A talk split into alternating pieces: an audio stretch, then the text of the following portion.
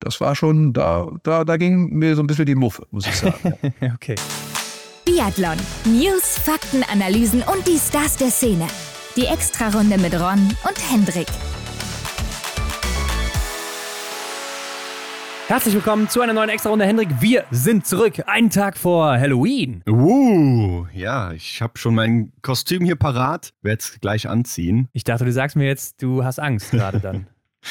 Nee, aber es könnte die ein oder andere Situation aufkommen, wo ich an Halloween Angst habe. Da gab es ja in der Vergangenheit mal was. Ja. Lassen wir so stehen hier. Kleiner Insider hat vielleicht keiner gecheckt gerade, aber. Du weißt, was ich meine. Aber Fantasie sind keine Grenzen gesetzt, Leute. Aber heute geht es um unseren Gast hier. Michael Antwerpes, das Gesicht der ARD. Und Hendrik, das jetzt schon seit 20 Jahren. Unfassbar, ne? Wie lange der schon dabei ist. Und du hast gesagt, das Gesicht der ARD, klar, man kennt ihn von der Präsenta, wenn die ARD da überträgt. Aber ich muss auch sagen, sagen, seine Stimme ist auch immer wieder ein Gedicht im Ohr, oder? Wie sagt man dazu? ja, das kann schon sein, dass man so sagt.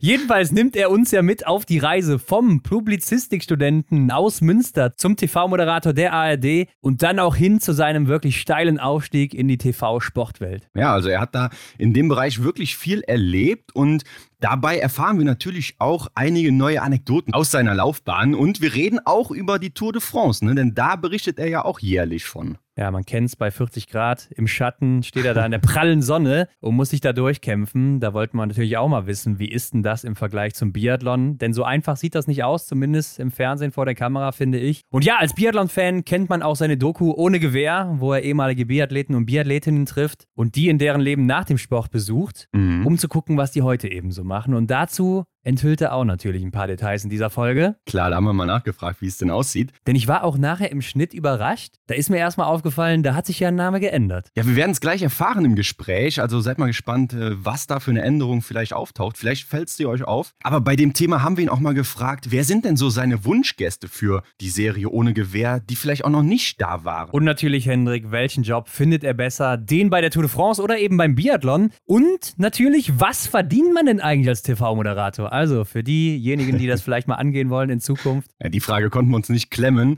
Das und vieles mehr auf jeden Fall gleich im Gespräch mit Michael. Wir kommen aber erstmal hierzu.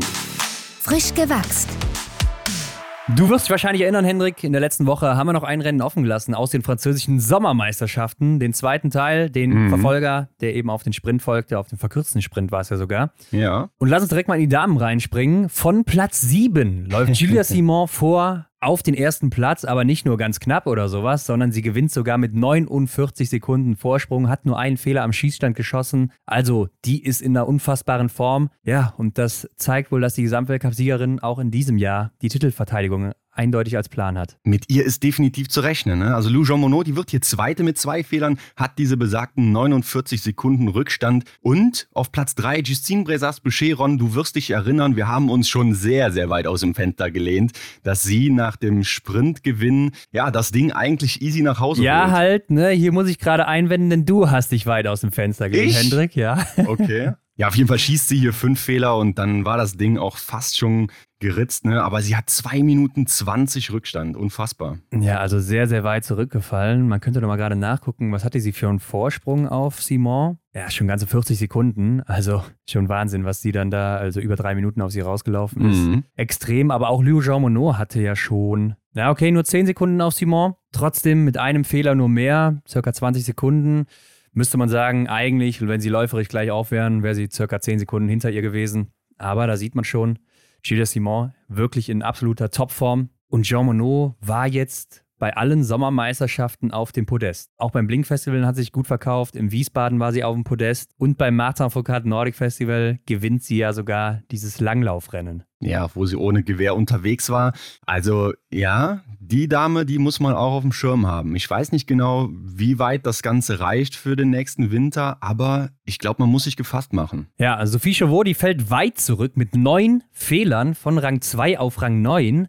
Und ich mhm. glaube, hier ist auch eine Athletin nicht gestartet, die vorher noch mit drin war. Das heißt, sie hat einiges hier verloren, ist dann auch schon 4 Minuten 18 hinter Simon. Also im Weltcup wärst du damit ja ganz, ganz weit hinten, wahrscheinlich irgendwo in den Plätzen ja. 40 plus. Und dahinter ist auch erst Chloe Chevalier, auch viele Fehler geschossen, sieben an der Zahl. Mareike Braunfeld auch zwei Plätze zurück von der 9 auf die 11 insgesamt sehr viele Fehler und dann kommt trotzdem Gilles Simon da mit einem durch, Lou Jean mhm. Monod, die ja auch sehr gut schießen kann, mit zwei Fehlern durchgekommen.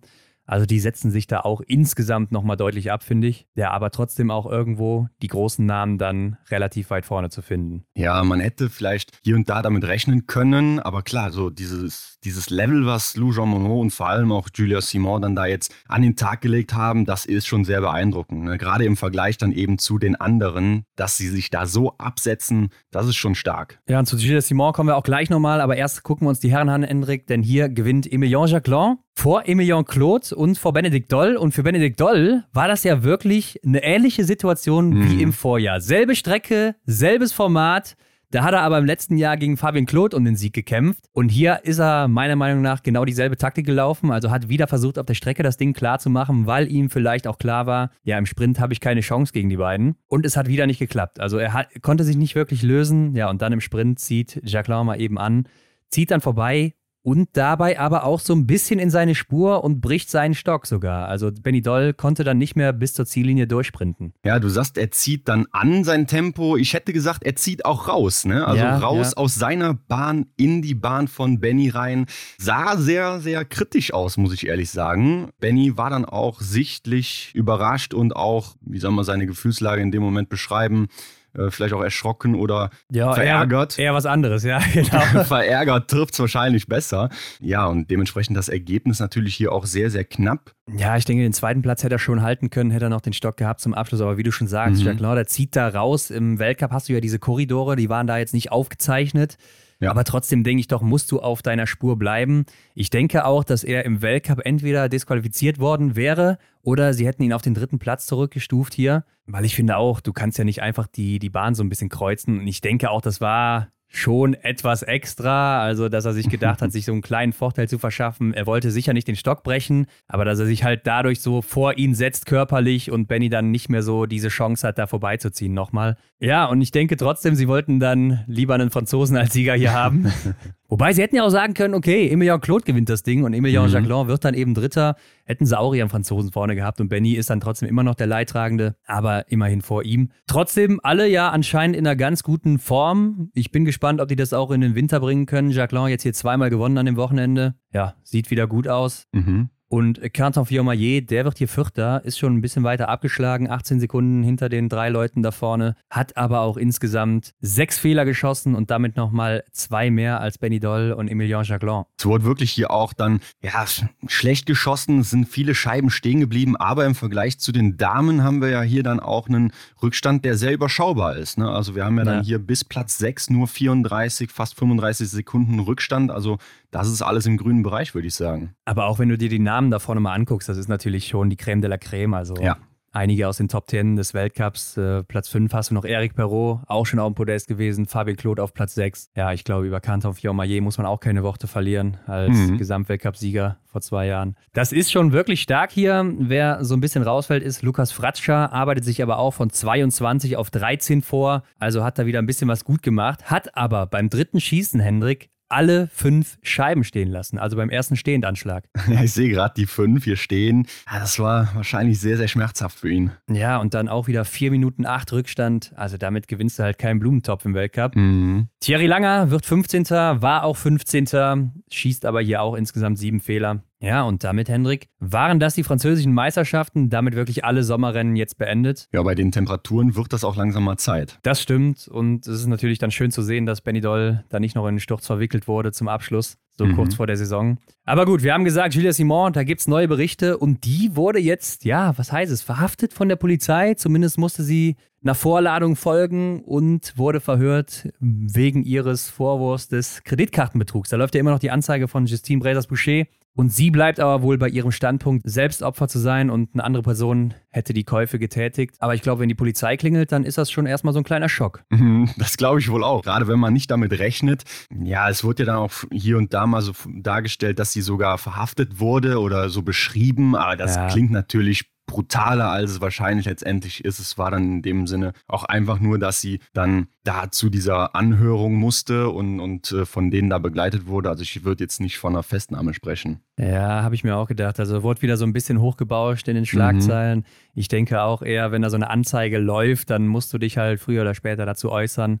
Mhm. Ja, und dann wirst du eben vorgeladen. Ist zumindest jetzt meine Laieninterpretation, Hendrik. Ich bin kein Polizist, ja. Ja, vielleicht hört ja da draußen einer oder eine zu, die damit äh, zu tun hat. Ja, würde im Biathlon ja ziemlich nahe liegen, ne? Ja. Aber trotzdem beeindruckend, dass sie dann trotzdem so performt. Also sie juckt es ja irgendwie nicht. Klar, das mit der Polizei war jetzt ein bisschen vorher, aber generell dieses ganze mhm. Drumherum, was da aktuell abläuft, zurück im Team, kann ich mir auch vorstellen, dass sie nicht so gut aufgenommen wird. Ja, also ich sehe die Situation mit ihr da weiterhin schwierig, aber dass sie dann trotzdem so abliefert hier bei den französischen Meisterschaften, das ist dann trotzdem auch wieder beeindruckend. Ja, das wird interessant äh, zu beobachten sein, ne? wenn man jetzt mal überlegt, wie das ist. Es gibt zum Beginn des Weltcups eine Single-Mix-Staffel, eine Mix-Staffel. Da kommt man wahrscheinlich um den Einsatz von Julia Simon nicht drum herum. Ich gehe davon aus, dass sie da starten wird. Und ja, wenn dann Frankreich gut abschneidet, dann wird man sich im Ziel ja auch freuen zusammen. Was werden wir da für Situationen erleben? Gibt es da was, wo man denkt, ja, das hat damit wahrscheinlich zu tun, diese Verhaltensweise oder auch nicht? Wer weiß, wie weit sie dann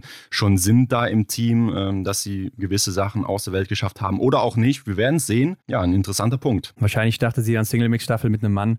Aber warten wir mal ab. Hendrik, die Schweden, die haben einen neuen Anzug. Mhm. Ich glaube nur leider, das wird den wenigsten auffallen. Ja, weiterhin stark vertreten ist die Farbe Gelb und Blau, so wie man es gewohnt ist. Ja, also man muss ja sagen, es ist eigentlich der alte Anzug, nur haben sie das Muster so ein bisschen anders angeordnet auf dem Anzug. Bisschen mehr Gelb an den Beinen. Ja, ich glaube, es ist wirklich schwierig, das zu unterscheiden. Und man muss ja sagen, in Schweden, da ändert sich immer sehr, sehr wenig am Anzug. Ich hatte den Eindruck, dass das Blau etwas dunkler geworden ist und dass auch dieses sehr feine Muster, was man auch schon aus der Vergangenheit kennt, äh, sich da auch nochmal wiederfindet. Und ja, die Positionierung der einzelnen Farben sind halt einfach ein bisschen anders angeordnet worden. Aber im Großen und Ganzen muss man, muss ich dir recht geben, so auf den ersten Blick fällt es wahrscheinlich kaum auf. Ja, die Präsentation ist da auch immer sehr unspektakulär, wenn man das mhm. mal mit mhm. anderen Nationen vergleicht. Also ich weiß nicht, ob der Hersteller keine Lust auf Werbung hat oder so. da, da, kommt da so ein Video und da musst du aber auch schon zwischen den Zeilen lesen, dass da ein neuer, neuer Anzug ist. Mhm. Ja, das Muster wurde nochmal so ein bisschen verändert. Ja, ich weiß es nicht. Das mit den Farben, was du sagst, kann natürlich auch dann an der Bildbearbeitung Bewertung hängen am Ende. Ja. Aber da würde mich auch mal interessieren, was ihr so sagt. Also findet ihr, das erkennt man schon stark? Habt ihr das überhaupt mitbekommen oder auch gar nicht? Also ich bin da ein bisschen skeptisch. Aber bleiben wir auch noch in Schweden, denn Martin Ponzil Oma, Hendrik, der hat sich anscheinend verletzt. Ja, ein äußerst ungünstiger Zeitpunkt, wie ich behaupten würde. Er hat Probleme an der Hüfte. Ja, war jetzt wohl einige Tage nicht auf Ski, hatte aber wohl einen guten Sommer und ist jetzt im Alternativtraining unterwegs, was wohl auch funktioniert. Und mhm. Johannes Lukas, den haben wir auch mal gefragt, was ist denn da los mit dem Martin? Und er hat auch gesagt, ja, ist noch unklar gerade. Wir müssen jetzt erstmal abwarten, wie er reagiert. Also ich glaube, es ist nicht ganz so schlimm, aber wenn er natürlich Schmerzen in der Hüfte hat und nicht Ski laufen kann, dann wird er auch vielleicht die Premiere verpassen, vielleicht im Weltcup-Start. Aber so wild hat es sich für mich jetzt auch nicht angehört. Ja, ich denke auch, er kann sich da auf einen guten Sommer verlassen und ja, muss das Ganze jetzt vielleicht auch eine aussitzen oder ja, einfach halt überstehen diese Zeit, wo die Hüfte halt diese Probleme macht. Und ich denke, dann kann man auch wieder von einem Start ausgehen. Ja, ist die Frage, ob das jetzt zeitlich hinhaut, ne? Ja, genau. Ron springen wir von Schweden zum internationalen Verband, die IBU. Die bringt zum neuen Winter nochmal ein paar Regeln ins Spiel. Ja, es wird interessant. Gerade auch für IBU Cup Gesamtsieger und auch für die Mixstaffel, finde ich vor allen Dingen. Mhm. Aber auch die Schießstandregeln, die werden jetzt verschärft. Also wir erinnern uns vielleicht noch an den Vorfall im letzten Jahr mit Thierry Langer, der da oh, in eine ja. leere Waffe reingepustet hat und seinen Kopf mhm. halt wirklich Richtung Lauf gesenkt hat. Und äh, das ist ja wirklich viral gegangen dann auch, weil das natürlich gefährlich sein kann, beziehungsweise er wusste natürlich, dass da kein Magazin drin ist und da nichts passieren kann, aber die Bilder mhm. alleine, die sind natürlich schon nicht so gut zur Nachahmung geeignet und da wurde jetzt das Regelwerk verschärft, dass Bewegungen mit dem Gewehr, die andere oder den Waffenträger gefährden oder von anderen als gefährlich empfunden werden können, jetzt verboten sind. Weiter wird auch in den Regeln geschrieben, während sich der Athlet auf der Matte befindet, ist es ihm zu keinem Zeitpunkt gestattet, die Mündung des Gewehrs absichtlich auf sich selbst oder andere zu richten. Klingt doch eigentlich erstmal total logisch, oder? Dass man das eben nicht machen sollte. Ja, viele haben sich ja auch damals dazu geäußert, auch Athleten und Athletinnen, die gesagt haben, das geht gar nicht, das haben wir so ja. beigebracht bekommen, schon als Kinder, dass das äh, nicht sein darf und wir müssen aufpassen damit, dass sich sowas nicht verbreitet. Nachher werden uns noch die Waffen irgendwie abgenommen oder so. Mhm. Wird es wahrscheinlich nicht passieren, aber es ist natürlich auch immer schwierig, in so einer Situation einen klaren Kopf zu bewahren. Du bist voller Adrenalin, bist gestürzt vorher, äh, du bist mitten in einem Rennen und dann musst du halt wirklich da noch einen klaren Kopf bewahren, aber das muss halt Routine werden und äh, zu sowas darf es natürlich nicht mehr kommen. Mhm. Und ich denke, die Regeln sind jetzt auch klar. Was dann allerdings passiert, wurde jetzt nicht wirklich gesagt.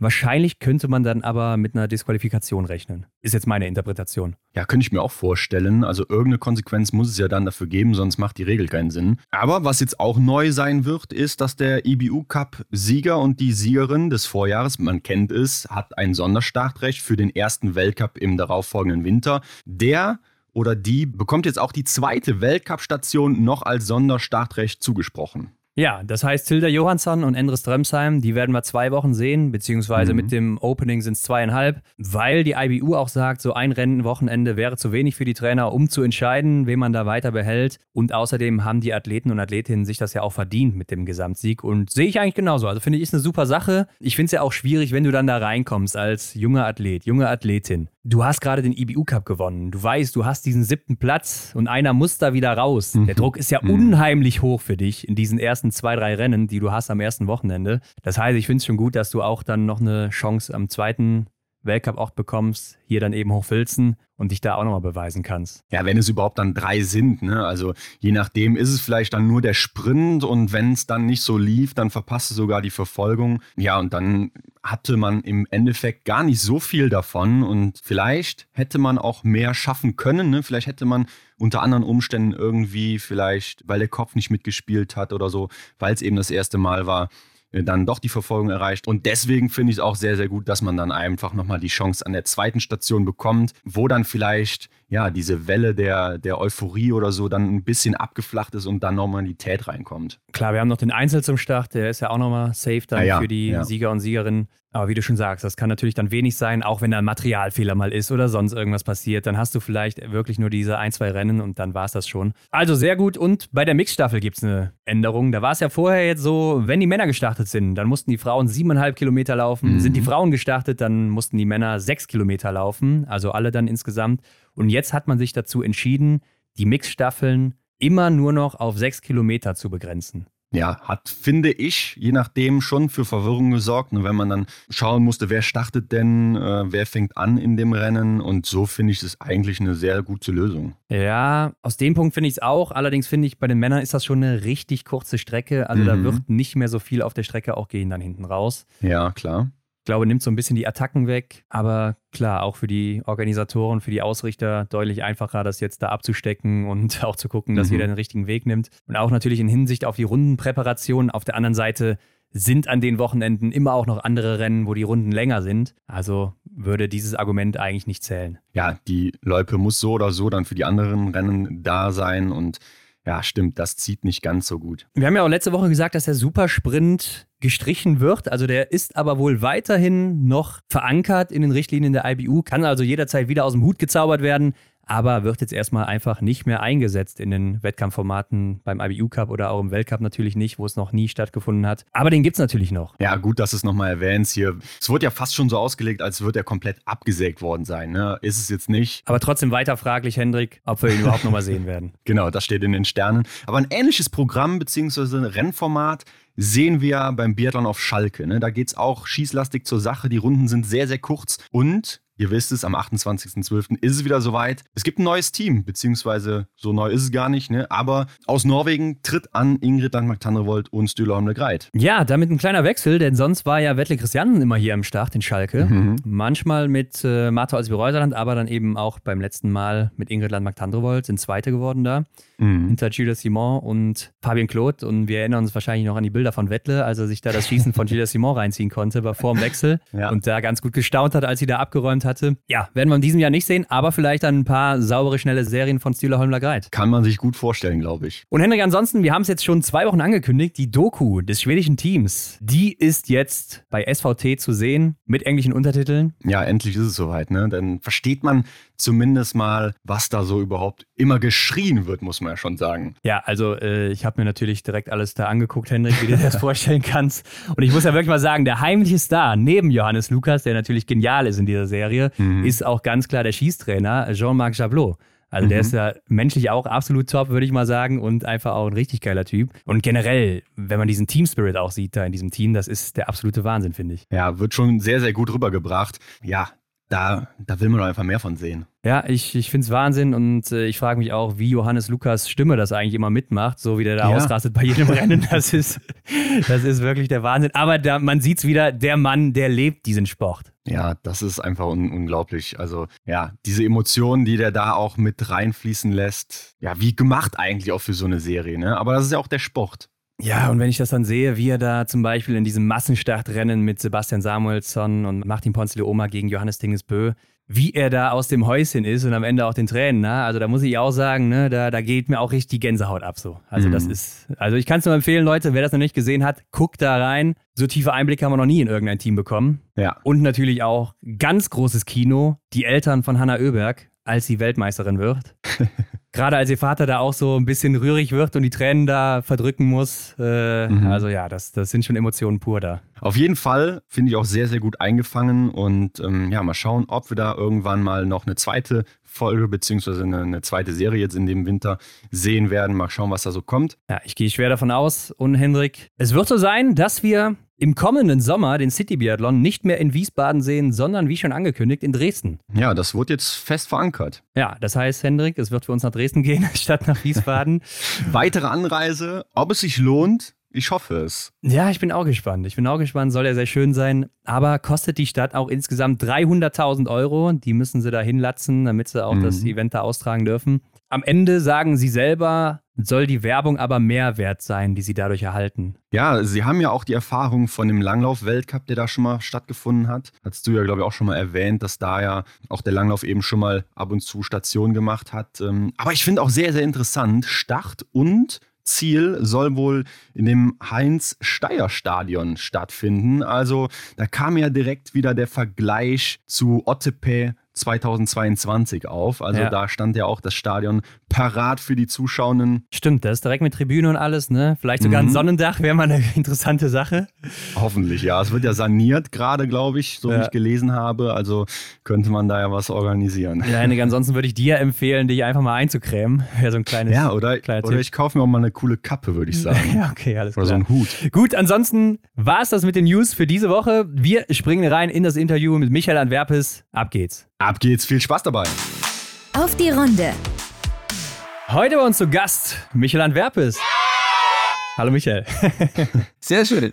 Hi. Michael, freuen uns, dass du heute hier bist. Aktuell ist ja kein Biathlon und keine Tour de France. Wo erwischen wir dich denn gerade? Ich bin tatsächlich zu Hause, bin aber tatsächlich schon auch ähm, gerade aktuell mit dem Thema Biathlon befasst. Nicht nur, weil die Saison bald beginnt, aber weil wir gerade wieder in den Dreharbeiten sind für, unser, für unsere Dokumentation Ohne Gewehr, Leben nach dem Biathlon. Da haben wir ja schon den siebten Teil in diesem Jahr und wir machen gerade äh, die letzten Termine fest, um dann auch den letzten Dreh zu haben. Wir haben diesmal Kaiser Weckereinen, Simon Schemp und Kathi Wilhelm dabei. Ja, schon sehr, sehr schöne Nachrichten. Äh, Michael, wir sind knapp einen Monat vor Saisonstart. Du hast gesagt, die ja, Vorbereitungen, die laufen schon. Ist das so ein üblicher Zeitraum bei dir oder wann ging es los bei dir mit der Vorbereitung? Ja, das ist unterschiedlich, äh, je nachdem, wie die Redaktion, die ja bei uns in Berlin sitzt, beim RBB, wie die so ein bisschen zeitlich drauf ist. Manchmal kommen sie ein bisschen später mit den Infos, manchmal ein bisschen früher. Reisedispo wird relativ früh gemacht, damit man die Flüge buchen kann und die Hotels buchen kann. Also da wissen wir schon, wie wir nach Östersund reisen und zurück. Die Saisonplanung wird meistens so im September rumgeschrieben, dass man genau weiß, wann ist man wo und dann beginnt es so langsam reinzutröpfeln. Aber dass ich mich jetzt jeden Tag hinsetze und, und Biathlon-Namen auswendig lerne, das tue ich noch nicht. Wie sieht das dann im Sommer bei dir aus? Da sind ja auch immer Wettkämpfe. Bleibst du da auf dem Laufenden oder? Über die typi- typischen äh, Verbreitungswege, vielleicht ein bisschen bei Instagram, äh, vielleicht ein bisschen über die IBU-Seite, ähm, aber jetzt irgendwie nicht jetzt so, dass ich sage, ich muss jetzt mal gucken, was der oder die macht.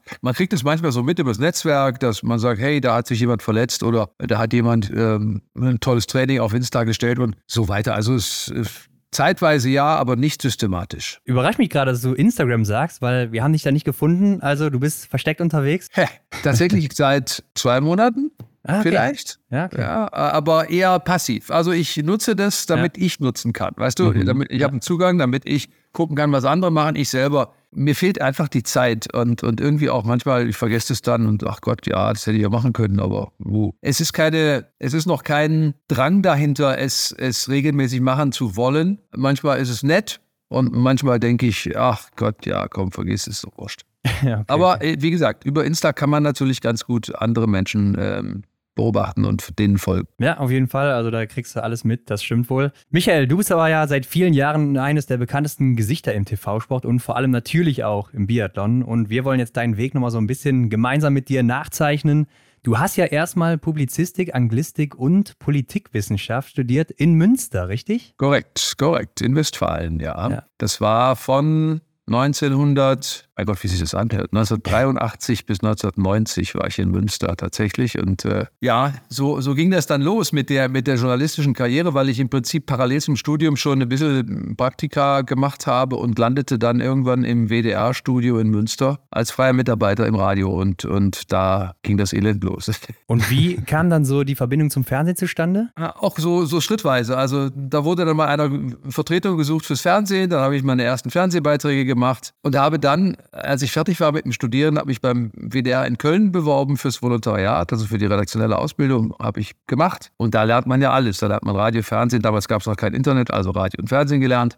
So, und dann, als ich damit fertig war, hat mich das ZDF äh, angefragt, das Frühstücksfernsehen, das Morgenmagazin in Berlin, 1992, äh, ob ich das machen wolle. Man hätte noch eine Stelle im Sport frei. Hm. Da habe ich gedacht, boah, Sport, hast du immer gerne geguckt im Fernsehen und machst auch gerne Sport, also why not? Und bin dann nach Berlin mit Sack und Pack und bin so in der Nische Sport gelandet, was ich nie bereut habe natürlich, aber es hätte auch ganz anders kommen können, wenn dieser Zufall nicht gewesen wäre. Manchmal sind halt Zufälle auch irgendwie maßgebend für eine Berufslaufbahn. Ne? Das, das heißt, das war nicht ganz geplant alles, oder? Also höre ich jetzt raus. Weißt du denn noch, was du ursprünglich eigentlich so nach dem Studium überhaupt machen wolltest? Also das ist ja ein Studium, ihr habt es aufgezählt, Publizistik, Anglistik, Politikwissenschaft, das kann auch als Taxifahrer enden. Ne? Also wenn man da nicht rechtzeitig guckt, dass man irgendwie in, in Richtung Journalismus auch praktisch unterwegs ist, dann hast du da eigentlich keine Chance. Heute, ich möchte heute nicht studieren und, und wieder anfangen müssen. Damals war das relativ gut möglich, obwohl die Konkurrenz groß war. Ich bin ja hier einer dieser Babyboomer, eine Riesengeneration, die alle ja. studiert haben und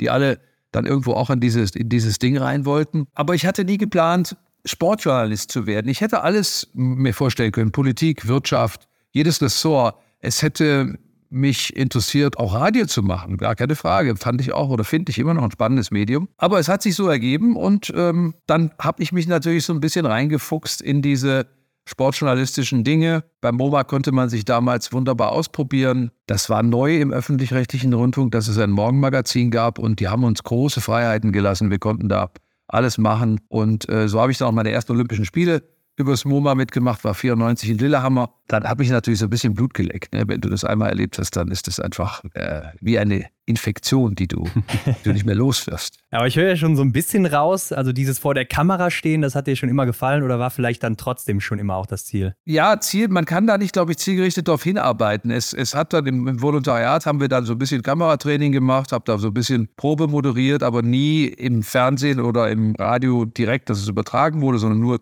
zur Probe. Und die beim MoMA in Berlin damals, die haben mir tatsächlich gesagt, wir würden sie auch vor die Kamera stellen. Äh, und dann habe ich da meine ersten Schritte gemacht. Und wie gesagt, damals noch im Schutz der Dunkelheit. Das haben wenige geguckt. Morgens von fünf bis neun. Ja. Da konnte man auch mal ein paar Fehler machen, aber man konnte echt gut üben. Und, und ich glaube, das war eine ganz gute Schule. Und Sportjournalisten generell im Fernsehen sind, ja, dadurch, äh, zeichnen sich dadurch aus, dass sie, dass sie eigentlich relativ live-sicher sind. Ne? Du bist mhm. oft mit Situationen konfrontiert, die kannst du nicht planen kannst so eine Sendung nicht durchchoreografieren. Du kannst dir zwar vornehmen, aber es passiert dann doch immer anders. Und so bekommt man über die Jahre sein Rüstzeug, um dann eben auch äh, bei größeren Sendungen oder größeren Herausforderungen dann sicher zu sein. Ja, ja interessant, interessant. Ähm, aber du kommst ja schon zwei Jahre später nach dieser Morgenmagazin-Zeit zum ZDF Sportreportage-Team oder moderierst da zumindest diese Sendung. Wie hat sich denn die Situation dann ergeben? Ah, das war eine, also eine wirklich tolle Situation in meinem, in meinem Berufsleben. Ich war in in den USA, in, in Dallas, in Texas, in einem Hotelzimmer bei den Fußball-Weltmeisterschaften 94, die waren in den oh, USA. Ja. Und da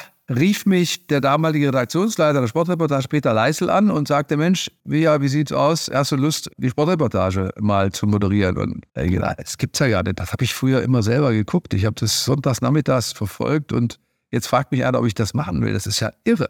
Natürlich habe ich ja gesagt und damals mit, mit Norbert König, Rudi Zahn und ich, wir haben dann, äh, wir haben dann dieses, diese Sportreportage, waren die Jungen damals alle so Anfang Mitte 30 Mhm. Haben damals das Ding machen dürfen. Ne? Und es war echt cool. Ich habe das erst von Berlin aus gemacht, bin dann irgendwie jeden zweiten, dritten Sonntag mal nach Mainz und zurück am Montag. Und irgendwann stellte sich dann die Frage, komm, jetzt wechselt doch ganz. Wir können dich auch anderweitig noch gebrauchen. Und äh, dann ergab sich dann, dass ich weitergemacht habe in Mainz. Du hast ja eben schon mal kurz angerissen, dass äh, Sport auch privat ein Ding bei dir war. Was hast du so gemacht? Äh, ich habe äh, tatsächlich Handball gespielt und zwar sehr lang, aber sehr lange. Äh, von der C-Jugend bis dann in die, in die äh, Junioren. Irgendwann, als ich zur Bundeswehr ging, war dann Schluss. Aber habe ich echt gerne gemacht. War sogar einmal in der, in der B-Jugend-Nationalmannschaft äh, mhm. im, Tor, im Tor, Torwart gewesen, Handballtorwart. Ja. Mhm. Verrückt. äh, wenn ich das heute sehe, ne? Ja, ja, völlig irre. Mhm. Wobei das Spiel sich auch extrem verändert hat. Das ist nicht mehr so wie früher. Früher ja. war das eher Ringelpiez mit Anfassen, wenn ich das heute sehe, wie schnell das geworden ist, ja, wie schnell das hin und her geht, schnelle Mitte und so, das gab es damals alles nicht. Aber äh, das war, war cool. Äh, dann habe ich viel Fußball auch noch gespielt, später im Studium dann und dann ein bisschen Fitnessstudio nebenher. Also ich habe immer irgendwas gemacht. Also ich war nie, ich glaube, es gab kein einziges Jahr in meinem Leben, also in meinem Erinnerungs Leben, das ich ohne Sport verbracht hätte. Wie gesagt, ich habe jetzt keinen Bock mehr, ich mache nichts. Mhm. Und wenn es nur mhm. das Joggen war, äh, immer was gemacht. Und beruflich gesehen ging es ja ein Jahr später dann auch wieder weiter für dich. Ne? Du bist dann nach Mainz gekommen zur ZDF-Hauptredaktion. Was hat denn sich dann hier geändert für dich? Ja gut, erstmal natürlich Umzug mit der Family äh, von Berlin nach Mainz. Das ist natürlich ein, ein, ein Clash, ein Kulturwechsel ohne Ende. Berlin war schon toll, muss ich sagen damals kurz nach der Wende. Die Stadt entstand quasi neu. Der ganze Ostteil wurde umgestaltet und du hast das mitbekommen. Hab damals übrigens auch diese, diese Verhüllung des Reichstags durch Christo. Mhm. Da war ich auch dabei. Das war auch überragend.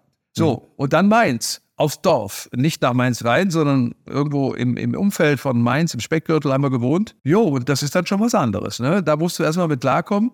Aber der Job war spannend genug. Ich habe witzigerweise ähm, am Wochenende noch Rudi Zerne getroffen und wir haben noch mal darüber äh, so ein bisschen philosophiert. ZDF hatte damals die Rechte an äh, Herren ATP Tennis Serie. Super Nine hieß das. Mhm. Und das begann äh, im März irgendwann mal in Indian Wells in den USA. Dann kam Miami, Rom, äh, Monte Carlo, Paris. Und Rudi und ich haben damals einen Zettel gekriegt von Wolf-Dieter Poschmann, der war Sportchef. Sagte, ey, teilt euch das mal auf wer will wohin? ja, und dann fliegst du da irgendwie nach Indian Wells in Kalifornien, äh, großartig übrigens, großartig, und dann denkst du, das darf doch alles nicht wahr sein. Dafür wirst du auch noch bezahlt. Ja, das war irre.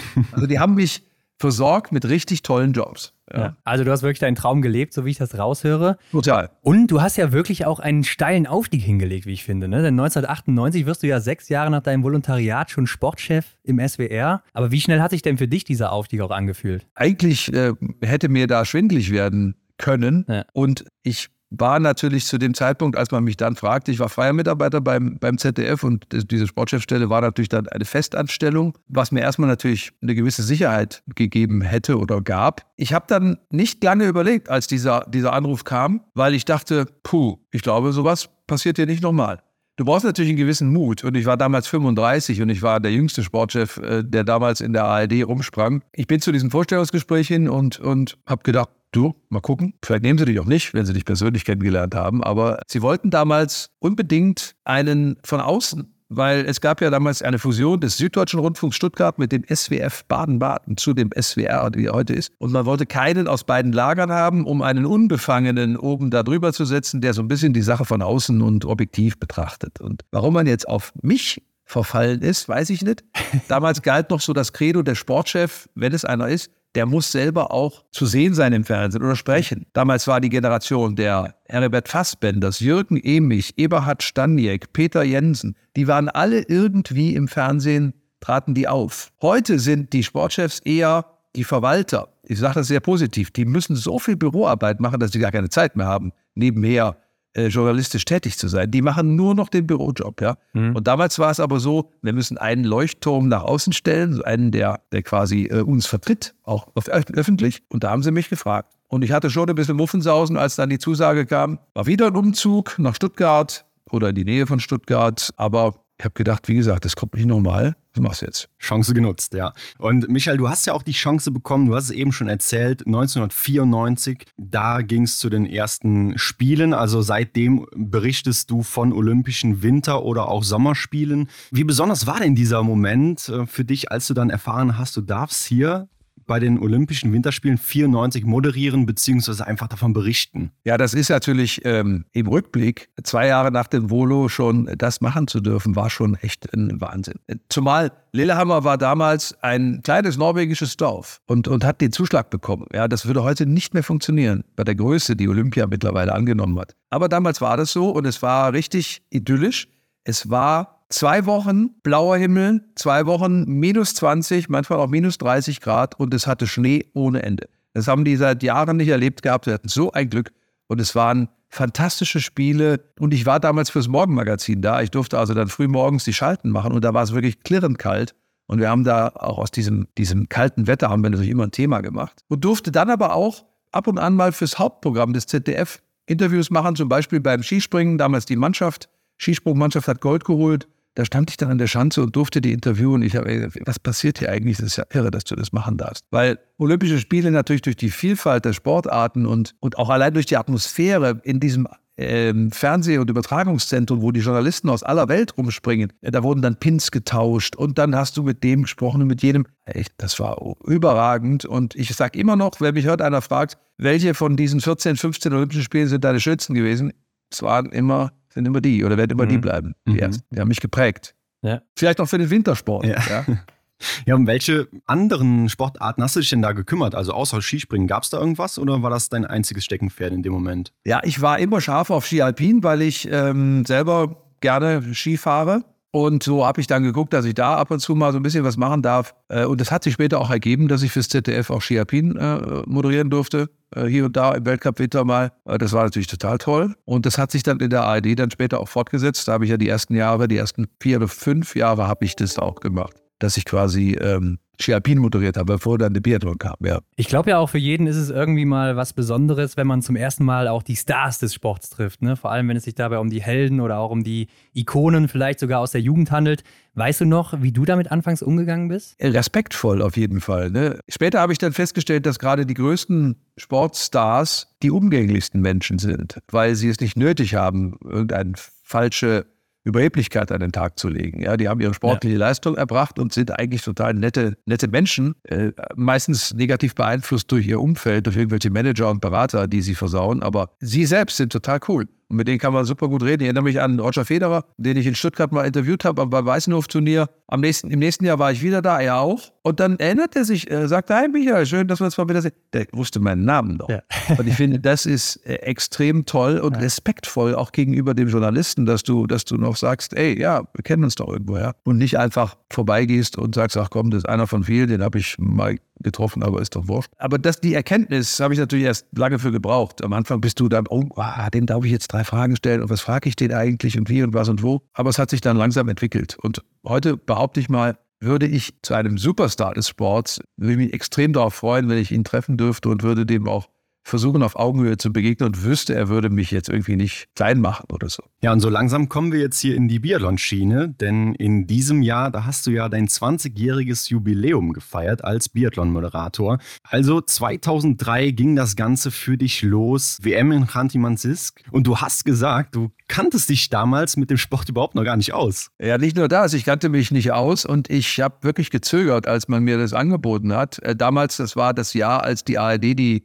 Fußball-Bundesliga-Rechte wieder erworben hatte. Und der Steffen Simon, der mein Vorgänger war beim Biathlon als Moderator, der ging nach Köln zur Sportschau, um das Ganze aufzubauen als, als Sportschau Chef sozusagen. Und dann habe ich gesagt, Mensch, ich bin beim Ski Alpin, weißt, ich kann immer nach der Sendung wunderbar auf die Piste und kann schön fahren. was soll ich jetzt da beim Biathlon, wo die da in irgendwelchen Wäldern in Tschechien und so rumlaufen? Ist doch furchtbar. Aber irgendwie, weiß auch nicht, warum mich das dann äh, gereizt hat. Hab dann gedacht, ach komm, ich mach's einfach. Und damals war das als Fernsehsportart noch lange nicht so populär wie heute. Die große Zeit äh, von Neuner, die war ja noch ein paar Jahre später.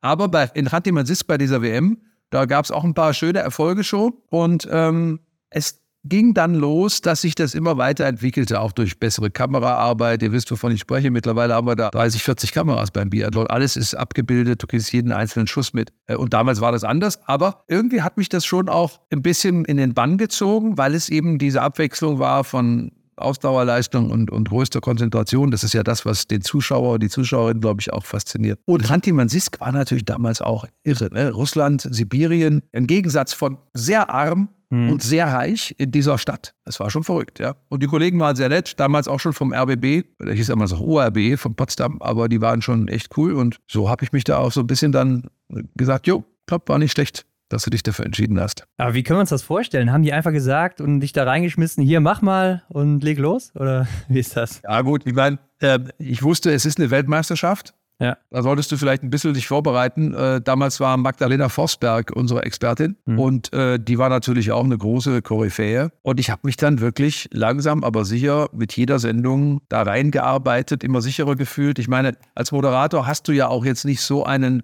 intensiven Job wie ein Reporter. Wenn ich ein ganzes mhm. Rennen kommentiere über anderthalb Stunden oder so, dann muss ich ja über jeden Athleten, jede Athletin ein bisschen was wissen. Ich, ja, ich brauche ein riesiges Kompendium an, an Anekdoten, die ich auch erzählen kann. Als Moderator nimmst du vielleicht das Thema des Tages auf, du machst einen Talk mit, mit der Expertin und leitest dann über. Also es ist nicht so rechercheintensiv wie, wie, die, wie die Kommentierung. Aber natürlich läufst du äh, in der Sportmoderation generell immer Gefahr, schlecht auszusehen, weil die Experten sitzen auch zu Hause. Zuschauer ja. Äh, sind im Sport sehr informiert. Viel mehr als in der Politik oder in der Wirtschaft. Da kann man ihnen mehr erzählen, aber im Sport fallen natürlich Fehler sofort auf. Und, und wenn du auf so einer großen Bühne wie wie der ARD vor fünf Millionen Zuschauern da einen, einen Lapsus dir erlaubst, dann, dann darfst du das vielleicht noch ein zweites Mal machen, aber dann ist schon, schon Ende. Ne? Also deshalb ja. Konzentration immer hoch und äh, ja, man muss es schon wollen und sich dafür interessieren dann.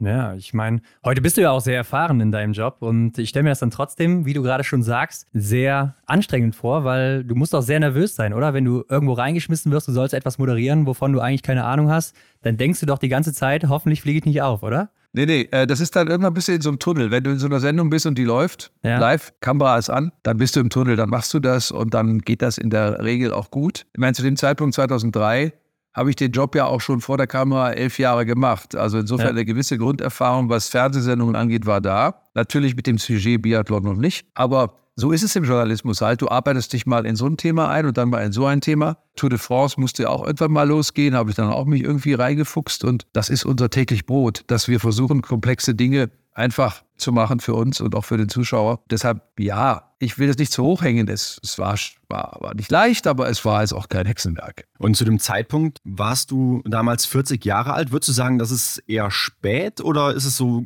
gar nicht altersbezogen, so ein Wechsel? Ich glaube, heute wäre das spät. Ja, also wenn ich heute Lea Wagner sehe, meine, meine ja. Kollegin, die, die am letzten Wochenende die erste Sportschau am Samstag gemacht hat, was ich nie geschafft habe, dann ist die 29, glaube ich. Dann ist es mhm. natürlich schon vergleichsweise echt spät, dass ich damals noch gewechselt bin. Aber es gibt auch andere Beispiele, wo Leute noch später wechseln. Ich fand es ein gutes, einen guten Zeitpunkt, habe mich wohlgefühlt, wie gesagt, auch mit dem Sport, habe mich wohlgefühlt mit den Kollegen, Kolleginnen und deshalb glaube ich, war es richtig. War dir denn da und dann auch schon bewusst, ja, das ist ein Job, den mache ich mal die nächsten 20 Jahre? Nee, nee, nee. Damals, wie gesagt, war auch Biathlon noch nicht so populär und keiner konnte absehen, dass äh, vier Jahre später Magdalena Neuner in Antolz bei der WM alles in Grund und Boden läuft und, und damit einen, einen Hype auslöst, wie damals Boris Becker beim Tennis. Ja. Und mhm. ähm, deshalb, ja, habe ich da gar nicht so weit gedacht. Ich habe gesagt, machst es jetzt mal und mal gucken, was nächstes Jahr ist. Es war, glaube ich, auch die WM damals fast schon das einzige Event, was ich in dieser Saison, in der Wintersaison gemacht habe, weil danach war, glaube ich, nur noch das Weltcup-Finale in, in Oslo.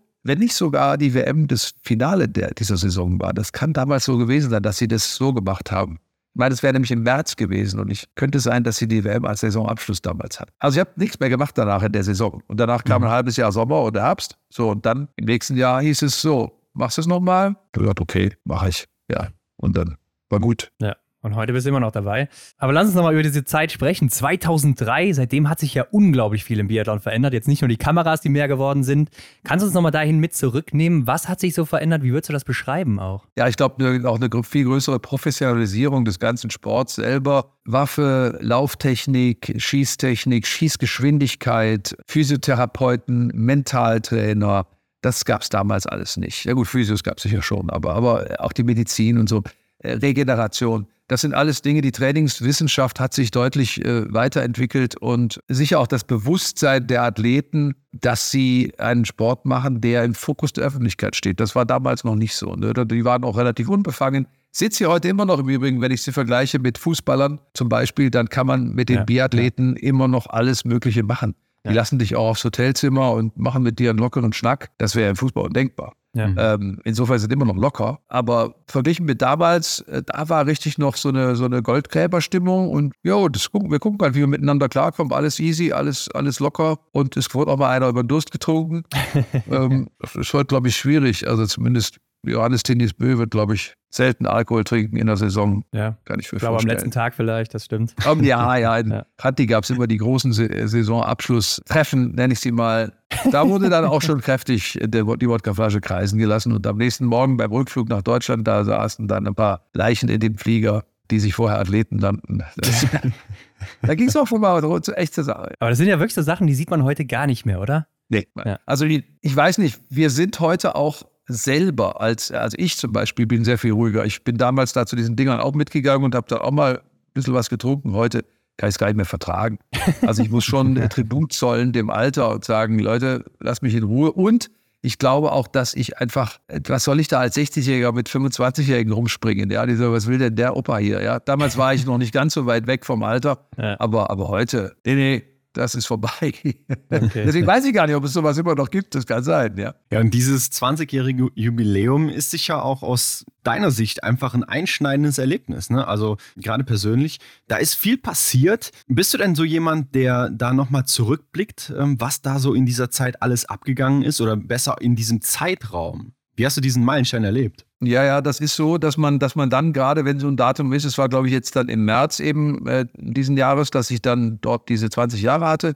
Jetzt das Jahr davor hatte ich 30 Jahre vor der Kamera. Und dann, in, wenn man so ein Tag kommt, dann denkst du schon nochmal zurück, was ist da alles passiert? Und vor allem, wenn man denkt, 30 Jahre und 20 Jahre, das sind ja extrem lange Zeiträume. Und dann bin ich immer noch heute demütig, dass ich diesen Job machen darf, äh, für den viele alles geben würden. Und ich habe es damals irgendwie hingekriegt und habe mich da irgendwie auch durchgesetzt und habe das offenbar nicht so schlecht gemacht, dass es bis heute reicht. So, und dann denke ich immer, wow, cool, dass du das hingekriegt hast und äh, freue mich dann einfach nur darüber, dass, dass ich das machen darf. Es ist immer noch so, dass ich nicht sage, oh ja, yeah, Routine, komm, das mache mhm. ich und das rotze ich jetzt runter. Und, sondern ich will immer noch oder versuche immer noch in einer Sendung irgendwie mal was netter zu formulieren als Standard, immer mal ein bisschen was anders zu, zu versuchen und, und auch immer so eine leichte Augenzwinkerei drin zu haben und das nicht so bierernst zu nehmen. Ja, es ist am letzten, letzten Endes ist es Fernsehen. Und mhm. Was passiert, wenn da was schief geht? Gar nichts. Aber was passiert einem Chirurgen, wenn was schief geht? Ne? Und wenn ich das vergleiche, dann haben wir einen so unwichtigen Job, ja. der riesen Spaß macht. Und mhm. wenn was schief geht, wird uns keiner aufknüpfen. Passiert doch mal. Okay, alles nur menschlich. Ne? Und es verändert die Welt nicht, wenn wir einen Fehler machen. Und so mit der Grundeinstellung, dass das alles toll ist, aber auch im Lauf der Weltgeschichte nicht wichtig, komme ich ganz gut klar. Ja, schöner Gedanke. Aber eben haben wir gehört, dass du anfangs keine Ahnung vom Biathlon hattest. Wie sieht das heute aus?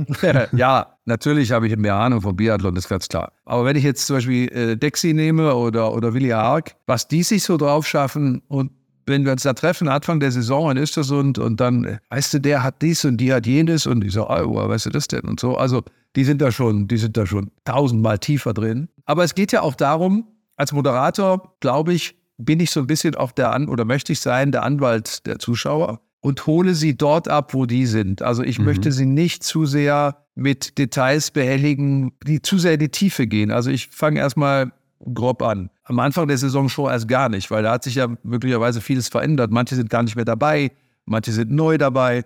In der deutschen Mannschaft hat sich was verändert, etc. pp. Da fängt man mal ganz von Null an. So, man denkt nämlich, die, die, die Zuschauer verfolgen Biathlon im Sommer eigentlich nicht so intensiv. Okay.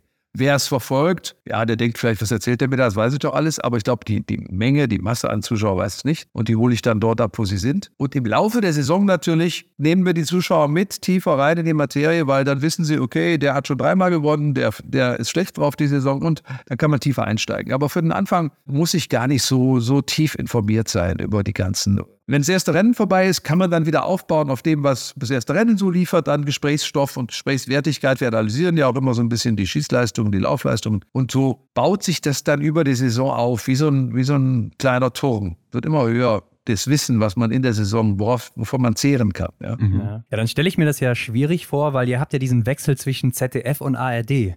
Das heißt, du hast eine Woche Pause, dann moderiert das ZDF und in dieser Zeit kannst du ja nicht eingreifen und müsstest da ja wieder drauf aufbauen, oder? Das, ja gut, das mache ich natürlich schon. Ich gucke mir das okay. auch an. Ja. Weil ich glaube, es ist ganz wichtig, dass man, dass man erstens äh, voneinander so ein bisschen profitiert. ZDF macht ein paar gute Dinge und es wäre völlig kontraproduktiv, wenn das ZDF jetzt äh, äh, schlechte Quoten hätte, sondern ich glaube, die Zuschauer wollen, sehen das hier und da gleich gern, die wollen den Sport sehen. Mal machen es die, mal machen es jene. Nun mag der eine vielleicht den lieber und der andere jene, aber auch egal.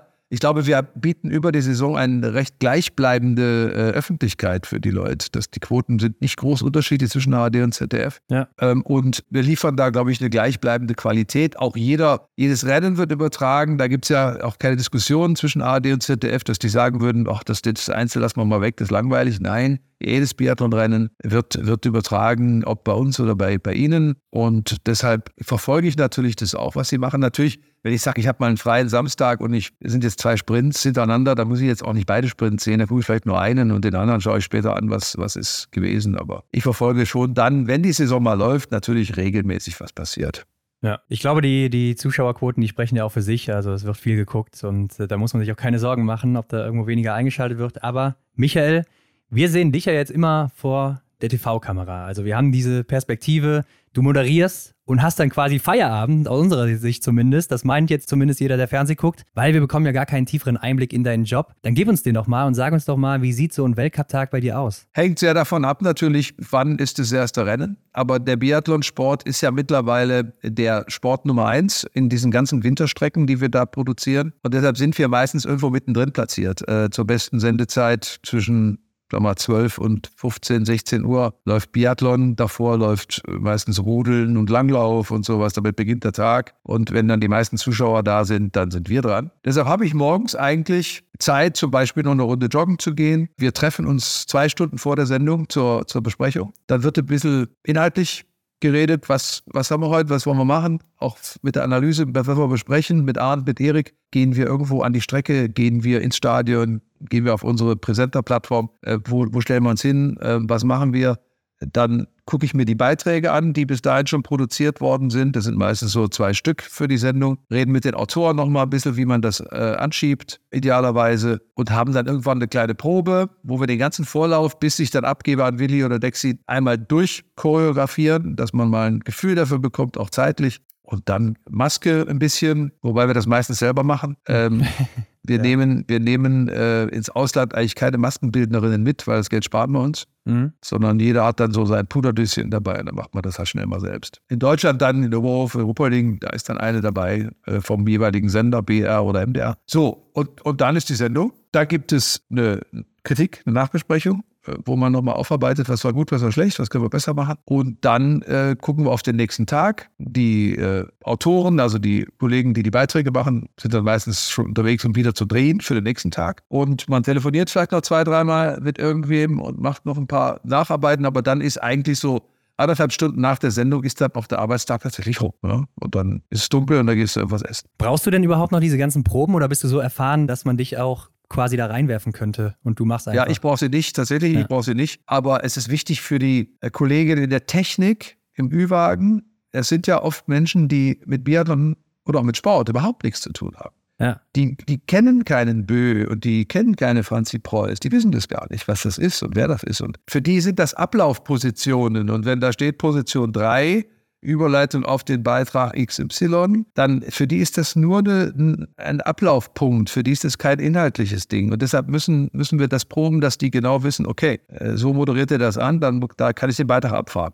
Ja? Also es ist für die Leute, für die wichtig, die im Ü-Wagen sitzen, auch für die Kameraleute, dass die mal ein Gefühl kriegen, dafür, wie lange ist der heute, kann ich da noch drauf hinzufahren oder, oder bleibe ich lieber der Totalen. Also das ist für alle drumherum wichtig, vielleicht auch für die Experten, für Art und Erik, dass die schon mal ein bisschen sich freisprechen können. Ich persönlich brauche das nicht. Mich kannst du wecken äh, um kurz vor elf und sagen, um elf stehst du da und dann machen wir los. Ja, und dann geht es. Okay. Sag ich mal so. Aber ja, ja. Ähm, nee, auch für mich ist manchmal wichtig, dass man einfach so ein Gefühl kriegt. Und der Redakteur sagt dann, hey, pass mal auf, da vorne warst du ein bisschen zu lang, mach da doch mal weniger, dafür kannst du hinten ein bisschen mehr oder so. Also insofern, man kriegt dann ein erstes Feedback und kann dann auch seine Moderation noch mal ein bisschen verfeinern. Wie groß ist so dein Mitspracherecht bei der Gestaltung der Sendung? Groß, groß. Also es werden, es werden tatsächlich bei so einer Sitzung Ideen abgefragt. Wer, wer hat noch eine Idee, was können wir machen? Und im Ideenwettbewerb schlägt die bessere äh, die schlechtere. Also mhm. insofern, ich mache schon, glaube ich, auch inhaltlich ganz viel mit, aber bin da jetzt auch nicht. Das ist ein Teamwork. Ja, jeder ist da so sein Puzzleteil und wir machen das alle zusammen gemeinsam ganz gut, glaube ich. Wenn wir uns jetzt so eine ganze Weltcup-Woche anschauen, was ist so für dich in deinem Job das Highlight? Ja, die Wochenenden natürlich, wenn ich jetzt zum Beispiel denke, äh, wenn wir in Antolz sind, wie jetzt in der kommenden Saison, und du hast einen Sonntagmittag, strahlend blauer Himmel, 13.30 Uhr, 14 Uhr, Massenstart, und du denkst,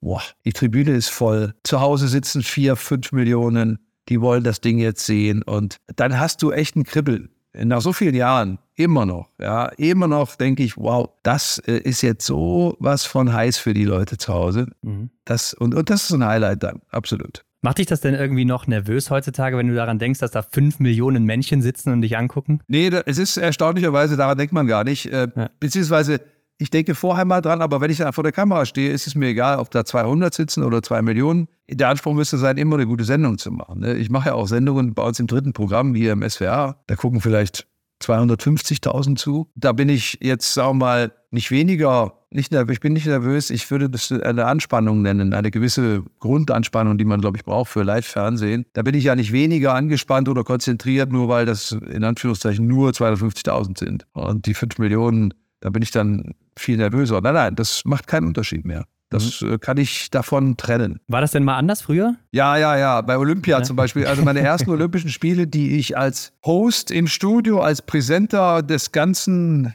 der ganzen Chose machen durfte, war in, äh, in Sydney damals, 2000. Und da war damals unser Experte, den wir durchgezogen haben, Joachim Fuchsberger eine absolute TV-Legende. Der lebte in Australien ein halbes Jahr im Jahr und dann kannte sich gut aus. Und Blackie Fuchsberger saß bei mir mit auf dem Sofa und da habe ich gedacht, ey, was ist denn hier los? Ja, das ist ja irre.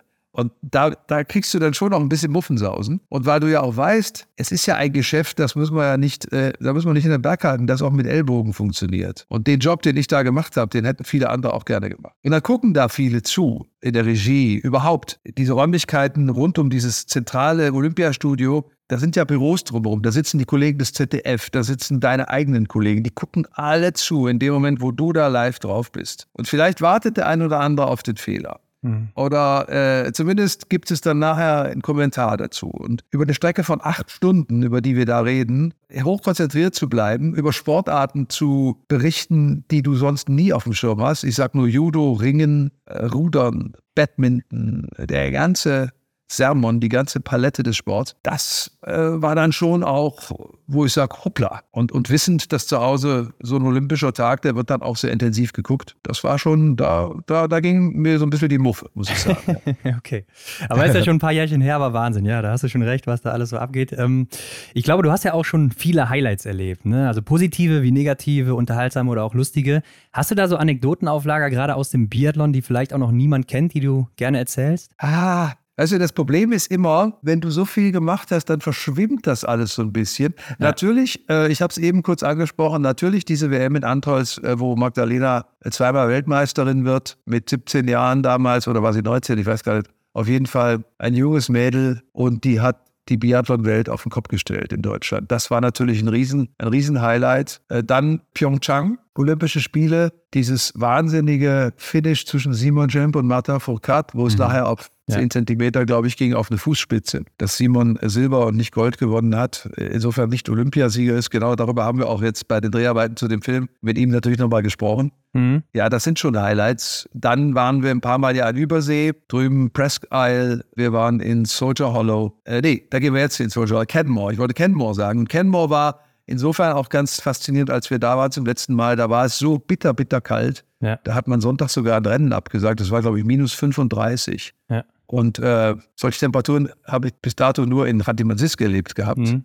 Äh, und da auch nur ein paar Mal. Und das war halt auch, wo ich denke, wow, diese Rocky Mountains und dann diese wirklich so klirrend kalte Luft, dass du es kaum austälst. Ähm, das sind auch so Highlights. Aber das sind jetzt so kleine, wie in so einem Kaleidoskop. Ich könnte jetzt nicht sagen, dass ich von irgendwas heute noch so emotional beeindruckt oder begeistert bin, dass ich dir das jetzt wiedergeben kann. Es sind einfach ganz viele ich zum Beispiel bin ich jedes Jahr extremst gerne in Oslo. Also wenn wir Finale haben, Oslo, dann, ach, ich mag diesen Blick über den Fjord, ich mag diese Schanze, ich mag dieses Stadion. Und es ist einfach so ein habendes Gefühl zu sagen, boah, die Saison ist rum, du hast es jetzt fast geschafft und jetzt machst du noch mal ein paar schöne, schöne Sendungen hier. Das ist immer so ein wiederkehrendes, tolles Gefühl. Man hat ja im Biathlon-Weltcup immer dieselben Orte, die man dann jedes zweite Jahr wieder bereist und man hat da auch so seine Wege und seine Rituale. Also in Oslo gehe ich ganz gern dann vor zum Hafen morgens mal.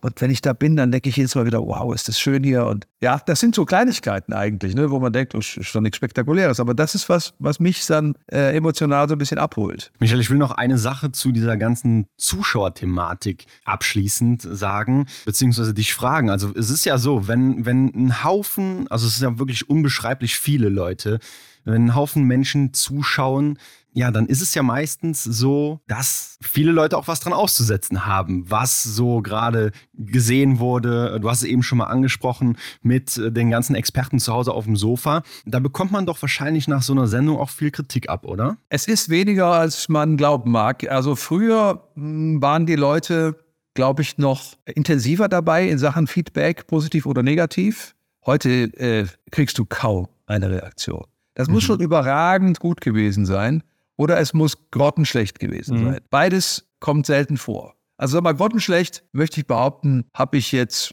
kann ich mich nicht erinnern, dass ich eine Sendung, wo ich sage, boah, ey, war das schlecht. Du hast drei Fehler reingebaut. Du warst so unkonzentriert, das war so schlecht, da musst du dich für schämen. Kann ich mich nicht erinnern, witzigerweise.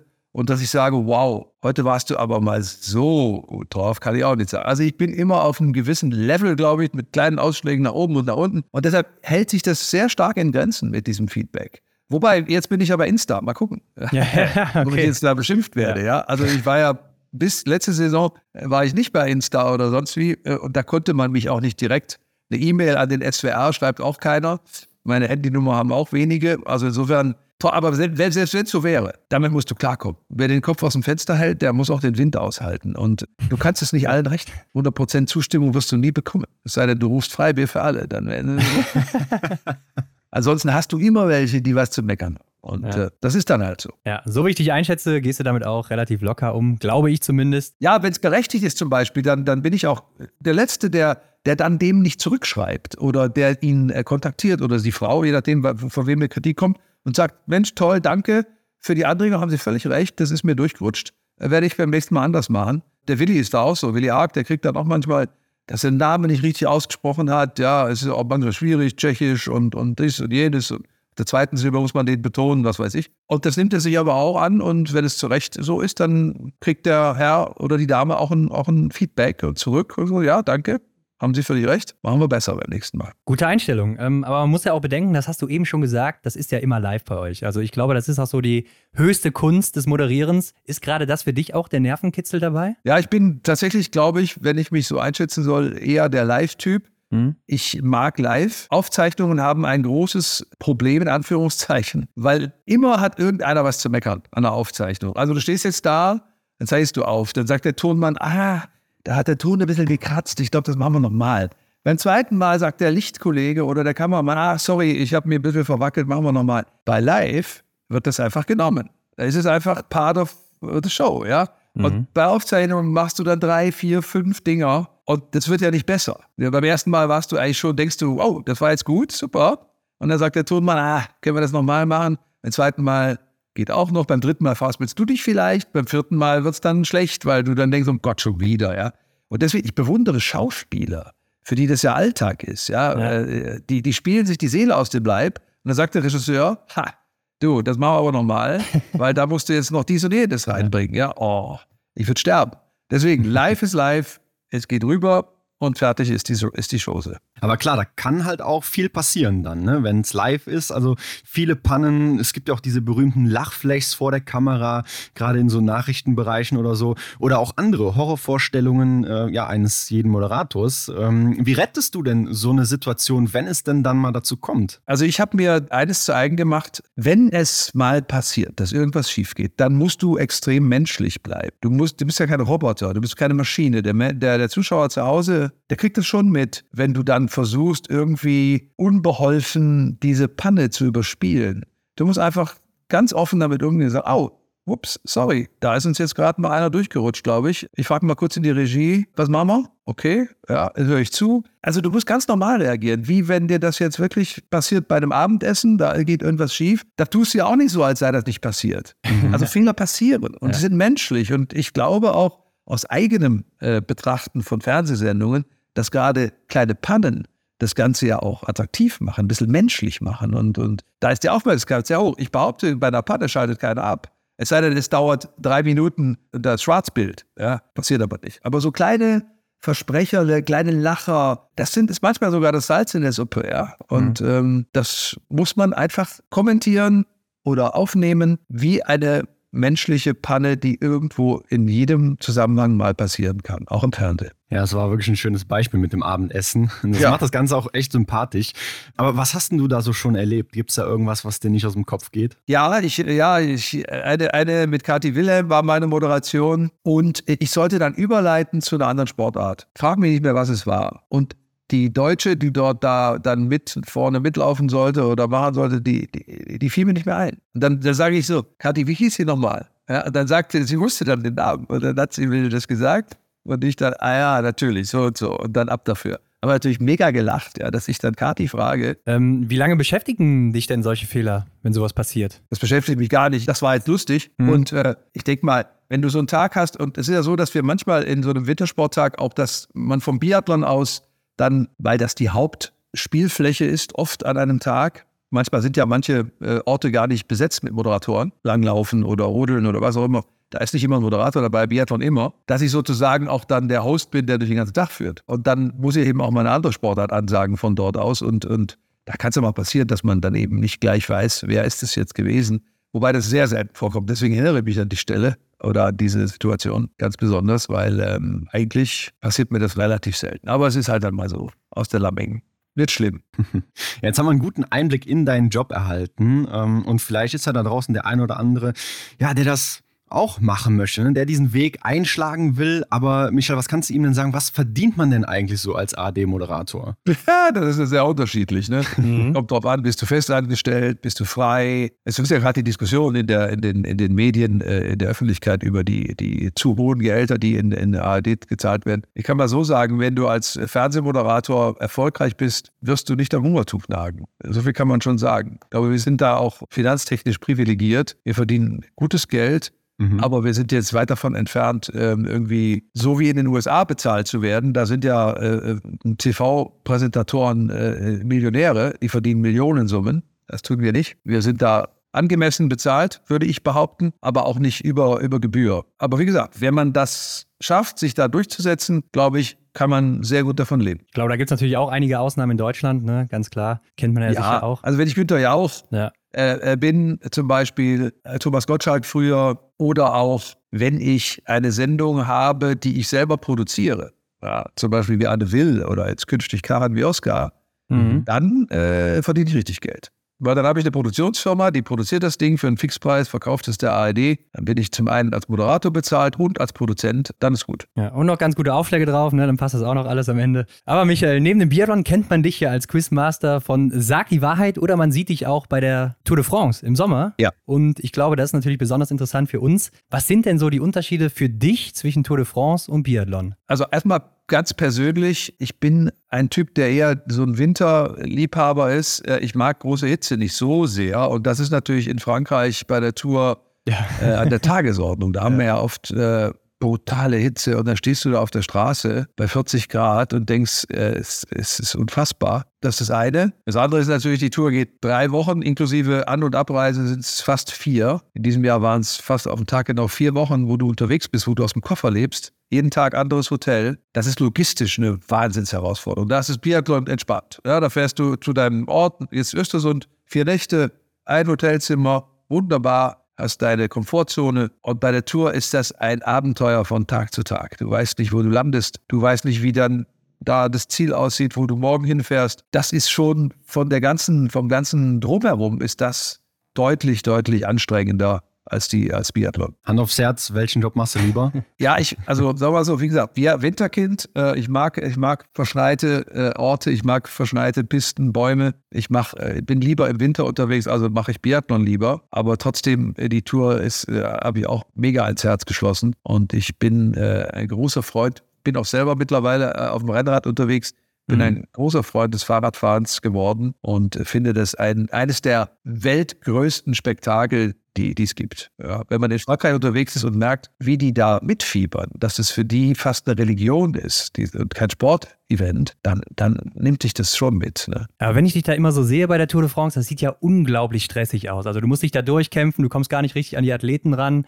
an die Radfahrer. Ähm, also das stelle ich mir schon brutal vor. Wie du sagst, die Hitze noch dazu. Das ist ja im Biathlon dagegen ein Zuckerschlecken, oder? Ja, ja. In Biathlon werden dir die Athleten zugeführt sozusagen. Mhm. Die kommen dann auch ja. freiwillig sozusagen. Also unsere Aufnahmeleiterin, die Dani, die ist seit, auch seit 20 Jahren dabei. Die kennt jeden Athleten, jede Athletin und die gehen dann auch brav mit weil sie gerne zur ARD auch gehen, der Sponsoren mal herzeigen. Und im Radsport ist es, also früher war es so, heute ist es schon auch anders. Gerade durch Corona hat sich da viel verändert. Äh, wir stehen jetzt nicht mehr mitten auf der Straße und dürfen hinlaufen, wenn wir wollen, sondern wir sind hinter irgendwelchen Absperrungen und dann dieses Jahr auch wieder mit Maske, ja, weil dann bei, beim Giro gab es viele Corona-Fälle und dann haben sie bei der Tour gesagt, okay, müssen wir auch wieder vorsichtig sein. Aber früher, also vor ein paar Jahren, da war es tatsächlich so mit dem Ellbogen. Da standest du da zwischen allen Kamerateams mit deinem Kameramann und dann hieß es so, jetzt mal gucken, äh, wer als erster bei dem ist oder bei dem. Ja. Ne? Und dann, da ging es echt zur Sache. Das war echt hart. Da hast du auch mal eine Kamera äh, gegen den Kopf gekriegt und aber irgendwie war dann irgendwann live und dann gut, dann ist es halt so. Dann, ja. und, aber da musst du, da musst du noch viel, viel flexibler sein als bei Biathlon. Bei Biathlon ist dagegen extrem berechenbar. Tour de mhm. France ist, ist, ist Hölle. Ne?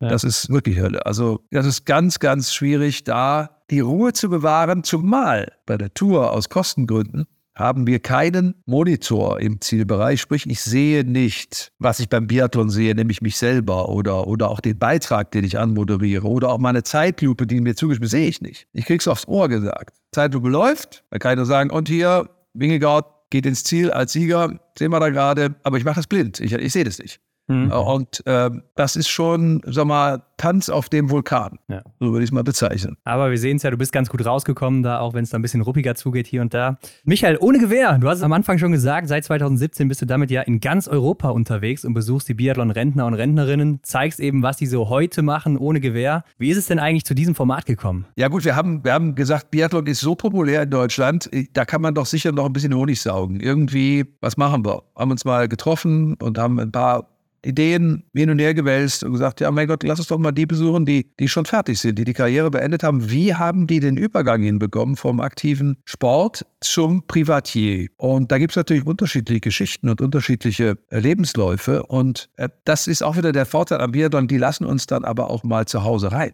Ne? Und dann ist so der Blick durchs Schlüsselloch. Der ist, glaube ich, ganz spannend. Wie wohnt eine Andrea Henke? Da waren wir, das war in der ersten Ausgabe, waren wir drüben in Lake Placid, wo sie wohnt. Ja. Und ähm, die ja, zeigt uns da alles, ihre Küche und was weiß ich und ihre Medaillen, die sie irgendwo in einer schrabbeligen Sporttasche im Keller hat, anstatt da irgendwie so eine, so eine, so eine Ahnengalerie an, an, an Siegen und Medaillen. Die meisten übrigens machen das nicht so. Ne? Die meisten haben da keine Vitrine mit Pokalen, sondern die mhm wissen gar nicht, wo die Pokale alle sind. Ja. Denen auch egal. Ähm, verrückt.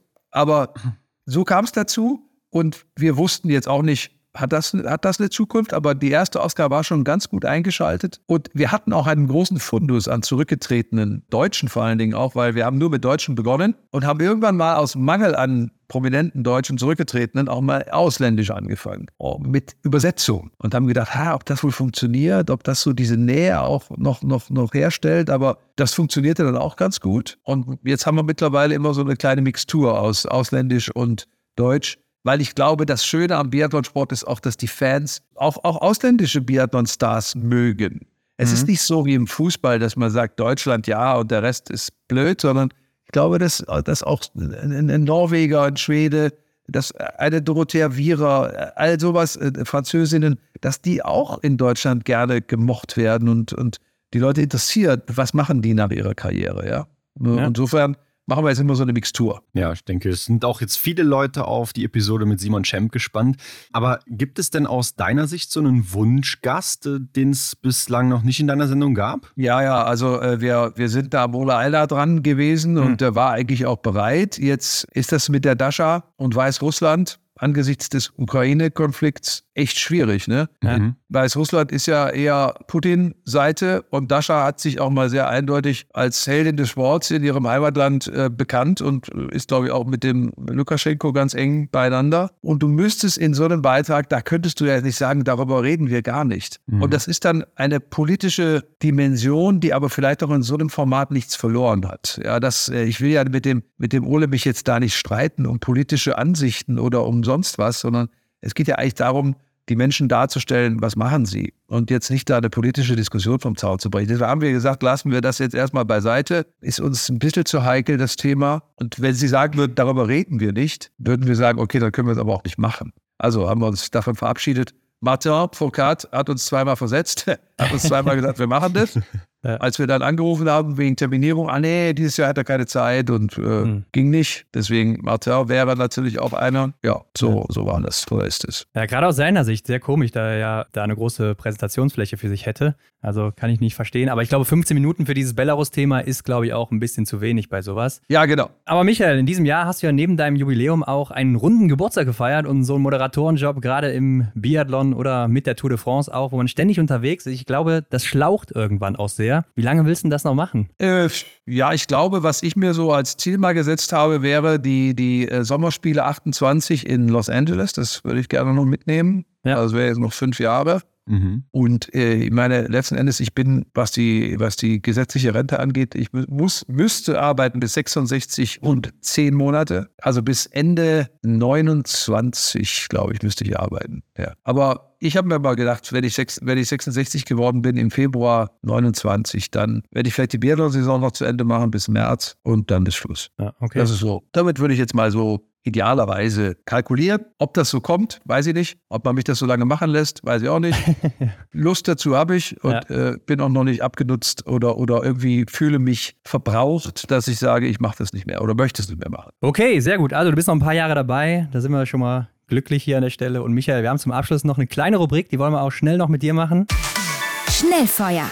Genau, so heißt sie. Das sind Fragen und Aufgaben, die kannst du kurz und knackig beantworten mit einem Satz oder in einem Wort. Michel, als Moderator, hast du da ein Ritual vor jedem Rennen? Nein, habe ich nicht. Was sind denn deine Lieblingsorte, die du so besucht hast, außer die deutschen? Antolz, Östersund, Kemper. Mhm. Welche ist deine Lieblingsdisziplin? Massenstart. Stehen oder liegen schießen? Liegend. Was ist für dich das Coolste an deinem Job im Biathlon? Dass ich so viele tolle Sportlerinnen und Sportler kennenlernen durfte und darf. Und was ist für dich das Nervigste an deinem Job? Dass ich so viel unterwegs sein muss. Das Reisen. Welcher war bislang dein schönster Moment im Biathlon? Ja, ich glaube tatsächlich äh, WM Antolz 2007, Magdalena Neuner. Gibt es denn oder hattest du Vorbilder als Moderator? Früher ja, das waren so die alten Ernst Huberti und Konsorten, heute nicht mehr. Dann stell dir vor, du könntest dir jetzt den besten Biathleten der Welt zusammenstellen. Es ist egal, ob Frau, Mann, aktiv oder inaktiv. Welche Eigenschaften würdest du wählen und von wem? Ich glaube, wir haben einen äh, aktuellen äh, Biathleten, der alles mitbringt, was man braucht, nämlich Johannes. ähm, da, da braucht man gar nichts anderes mehr zusammenzuwürfeln. Das ist eine perfekte Kampfmaschine, ähm, die vieles hat, was andere nur teilweise haben. Und deshalb glaube ich, das ist er. Ich glaube, ja. Wahnsinn, der ist es. Ja, ja. Der ist aber auch sympathisch. Ist ja doch nett, stimmt, weißt du? Ja. Ist ja nicht so, dass er. Das, also der Ole war ja manchmal so Kannibale. Äh, Björndalen, der auch mal bräsig drauf war, oder, oder auch Martin konnte auch extrem unangenehm sein. Alles große Athleten, aber der, der Bö bringt, bringt alles mit. Okay, Michael, dann verrat uns doch noch abschließend, was würdest du auf eine Plakatwand schreiben in einer großen Stadt, wo es jeder lesen kann? Soll keine Werbung sein? Hast du da irgendwie einen Gedanken, eine Message oder vielleicht auch eine, eine Lebenseinstellung? Ja, ich glaube, wichtig ist, äh, also dieses Carpe Diem, das kann ich, dem kann ich viel abgewinnen. Also den Moment äh, zu genießen und nicht jetzt unbedingt immer noch drei Jahre nach vorne zu denken, sondern zu sagen, das, was heute, heute, wie es ist, in dem Moment, das ist gut, den genieße ich und da möchte ich im Prinzip ähm, sein da, wo ich jetzt bin. Ja, perfekt. Perfekte Schlussworte an dieser Stelle. Michael, wir danken dir für deine Zeit. Das war es dann auch schon. Ich danke euch. Du darfst an der Stelle noch ein bisschen Eigenwerbung machen. Wo kann man dir folgen? Wo kann man dich finden? Du bist ja jetzt auf Instagram, ne? Ja. Also ich habe noch, keine blauen, hab noch keine blauen Häkchen auf Instagram. Also ich bin noch nicht äh, der Richtige, aber ich bin es trotzdem.